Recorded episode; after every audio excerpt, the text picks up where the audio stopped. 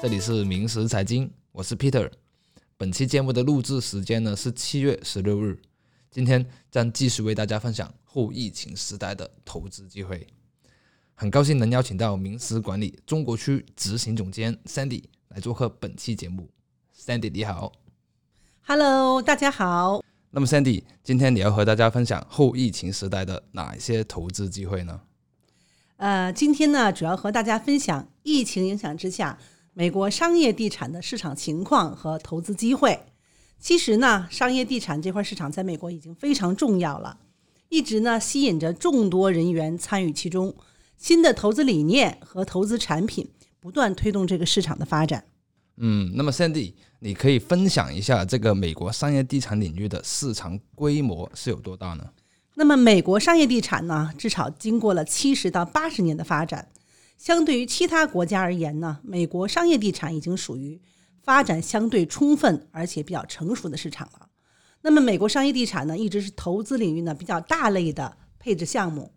其市场规模与股票市场总量相当。那么，在美国股票市场目前总量大概在二十多万亿美元这个样子，而商业地产呢有十七万亿美元的存量。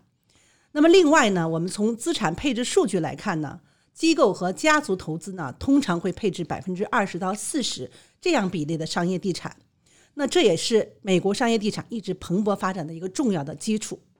那美国商业地产呢，我们可以细分为以下五个方面，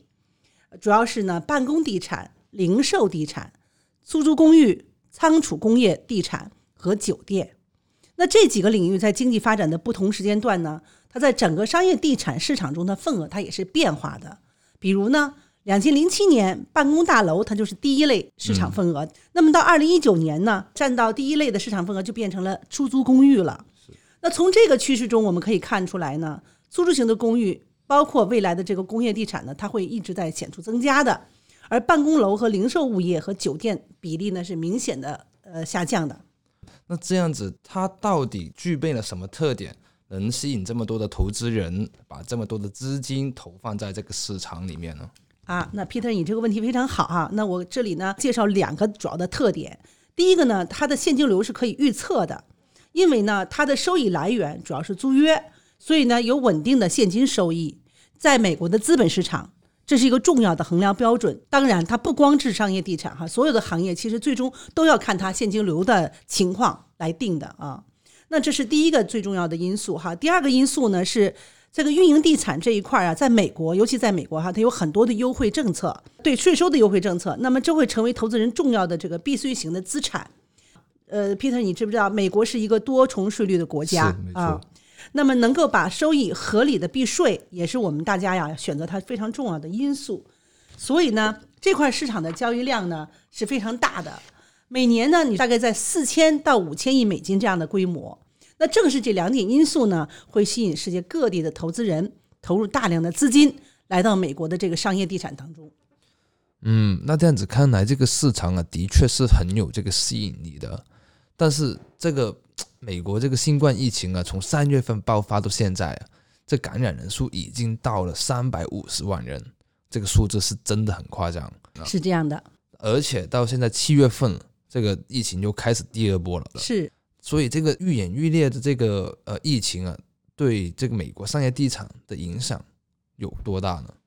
那么疫情啊，让商业地产呢，就基本上它所有的刚才说的细分领域的需求都有不同程度的减少，导致呢租金和相应的地产价格呢有一定幅度的下降。受影响最为严重的，不庸置疑哈，是零售物业地产，主要呢咱们这个指的就是物业中心和商铺门店这一类型。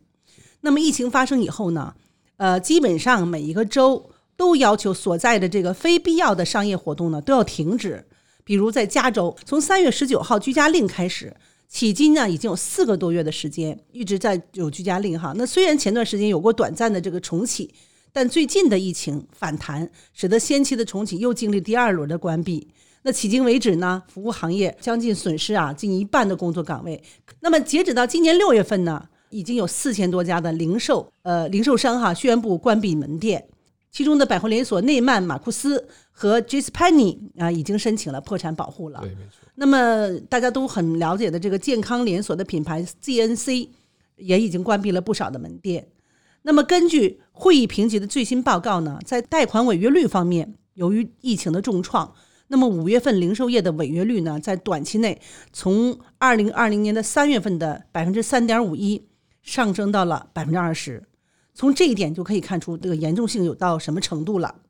那么，疫情的直接影响，我们知道哈，已经造成了大量的失业人口，而大幅的失业呢，也肯定导致租金支付的困难，从而对。出租公寓这个市场也造成了直接的影响。嗯，那么其次呢是办公物业的这个市场，由于疫情的影响呢，大家基本上都被限制在家了。那么很多公司的工作呢，都是通过远程办公的方式来实现。那么现在来看，在这些远程办公的工作当中啊，很可能有一部分在疫情以后还一直保持这样的远程的这个工作的性质。其实这么多个月以来啊，这个远程办公这个工作方式已经成为了一个常态。很多人啊，已经习惯了这种呃这种办公模式了。对的，对的，是这样的。那么最近呢，在对二百五十位公司高管的调查中显示，哈，呃，有四分之三的公司啊，在考虑将某些职位永久转为居家办公。比如美国社交网络巨头推特，五月十二号呢，他就宣布，呃，如果员工愿意哈，可以永远在家工作。那么其他的这个包括谷歌呀、Facebook 在内的硅谷科技的巨头。都纷纷因为防范新冠疫情出台了，呃，员工在家办公的这个政策，所以呀，在办公物业市场这个需求这一块啊，年内以及到二零二一年啊，都会呈现下降的趋势。那么未来的控制率会不断的增加。那这一高峰呢，可能一直会持续到二零二三年。呃，同时呢，地产价格一定会相应的大幅下降。嗯，那么在整个这个商业地产领域里面呢？有没有一些呃市场在疫情期间的表现是比较好的呢？嗯，我认为啊，工业物业领域在商业地产所有的细分市场当中呢来看呢，它的这个情况应该相对来说是最好的。这主要是由于呢以下这几个原因哈。嗯，第一个原因呢，就是随着越来越多的这个购物意愿采用在线模式，也就是电子商务。对啊，那仓库呢就成了它零售的一个场所。那么第二个的话呢，疫情导致的供应链运作的不畅。将促使零售商和生产商都会增加它的运营库存。那第三个呢？随着全球整个市场供应链运行存在越来越来越大的风险，生产商呢会在本地构建的这个供应链的需求。那这部分呢，有可能是所有细分市场中最先复苏的这个市场。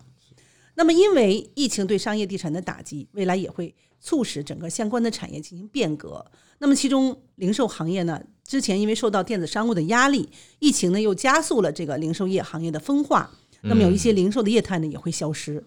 那么其次呢，就是居家远程办公，那对于未来的这个办公模式也会带来永久性的改变。这一切呢都将长远的影响商业地产市场的架构。但呢，总体来讲呢，美国的地产是零和游戏，那地产的总量是不变的啊，盘子就这么大，那只是在它几个不同的细分市场进行来变换和调整。嗯，的确啊，这个零售地产还有这个办公物业，在这个疫情所受到的打击，确实是为这个美国商业地产带来很大的改变。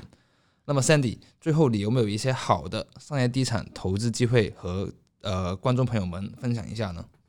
那关于这一点呢，其实有很多的角度可以去描述它啊。那么，我们可以从这个股票的二级市场啊，商业地产的这个相关股票的涨跌来探讨这个投资机会。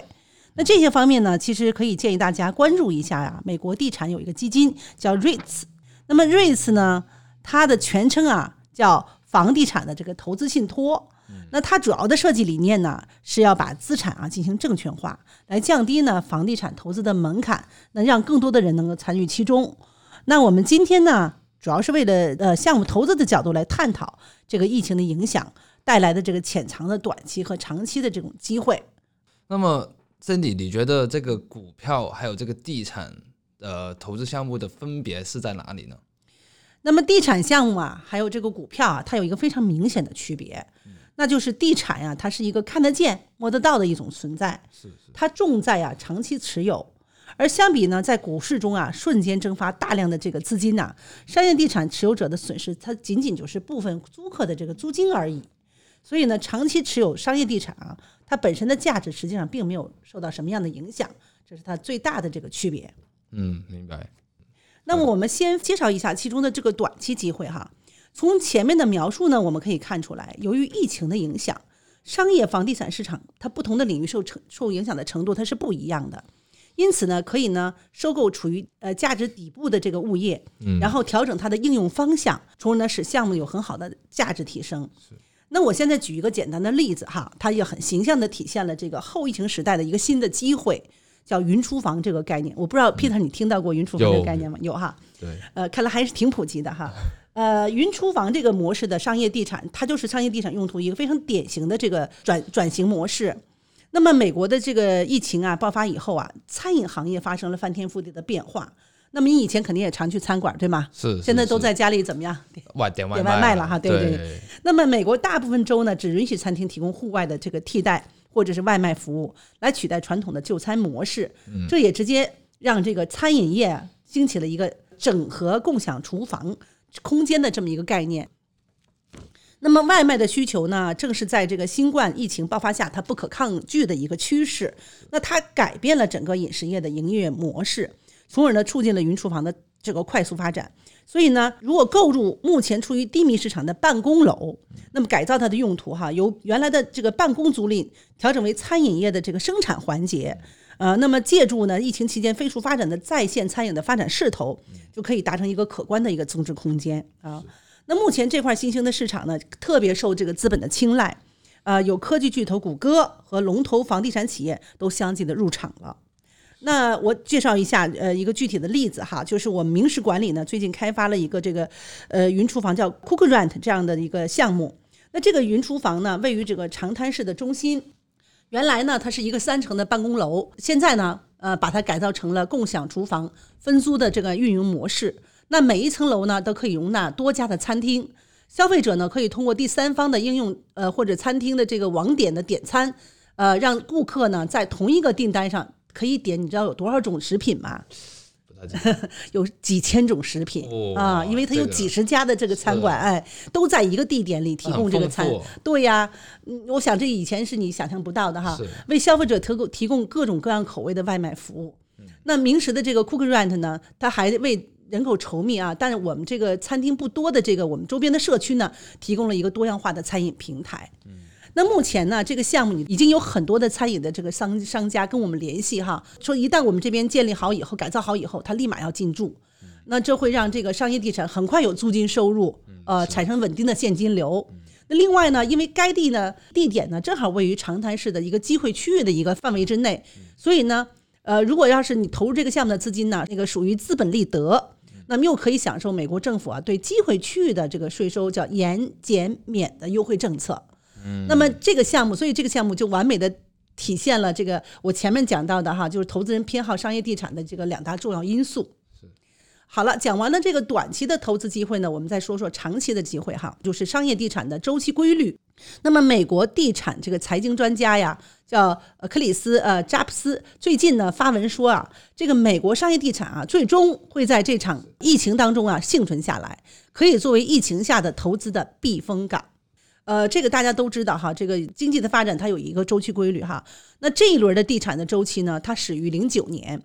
就是零八年的金融危机之后啊，到了最低潮以后之后，它就开始慢慢复苏。那么地产价格呢，它从二零零九年低点以来，到现在的疫情爆发前呢，逐渐增长已经超过了百分之一百一十一。嗯这么多，对，在上一轮，你知道，在上一轮经济周期，也就是二零零四年到二零零八年，美国的商业地产和住宅它一样经历了一个泡沫的积累到破灭的过程。那一轮呢，它是之前是只是增长了百分之六十六，而且在这个金融危机中呢，又下跌了百分之四十。那从这个比例上，我们可以看到，这次疫情的爆发之前的地产价格已经处于很高的这个高位了。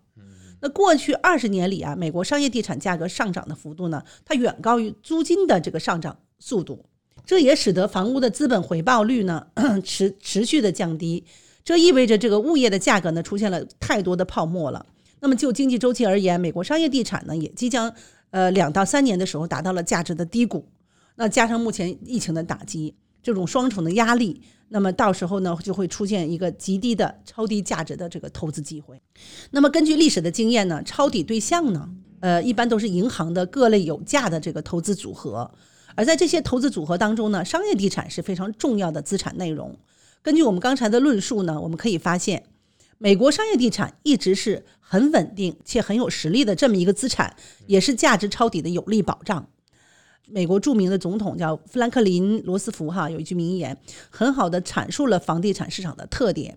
呃，他说哈，房地产是世界上最安全的投资，它既不会丢失或被窃取，亦不可能失去价值。那么最后呢，我也想告诉大家呢，就是明石基金呢，届时也会推出相关的抄底基金，呃，我们可以拿到非常低价的这个抄底的商业项目，呃，这是大家在市面上看不到也拿不到的这样的项目。那么大家呢，只要跟着我们呢，投到我们的这个抄底基金里边，就可以搭上这波行情。到时候呢，呃，敬请大家呢随时关注。好的，非常感谢 Sandy 今天和我们分享了这些关于美国商业地产在疫情期间所遇到的问题，还有它未来的发展方向，以及在这个市场里的短期还有长期的呃投资机会。如果大家想了解更多关于美国的投资圈，欢迎关注美国名师财富管理公众平台，获取最新的信息。谢谢大家。好，谢谢。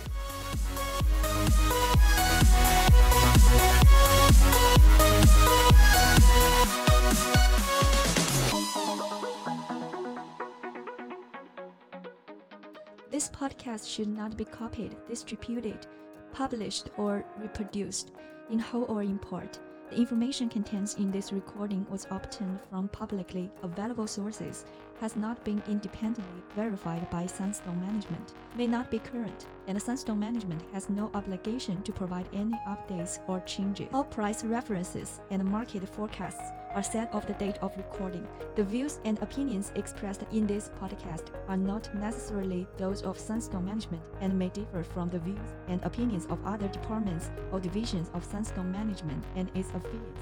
Sunstone Management is not providing any financial, economic, legal, accounting, or tax advice or recommendations in this podcast. The information contained in this podcast does not constitute investment advice or any offer to buy or sell securities from any Sunstone management entity to the listener and should not be relied upon to evaluate any potential transaction. In addition, the receipt of this podcast by any listener is not to be taken to constitute such person a client of any Sunstone management entity. Neither Sunstone management nor any of its affiliates makes any representation or warranty express or imply as to the accuracy or completeness of the statements or any information contained in this podcast and any liability therefore, including in respect of direct, indirect, or consequential loss or damage, is expressly disclaimed.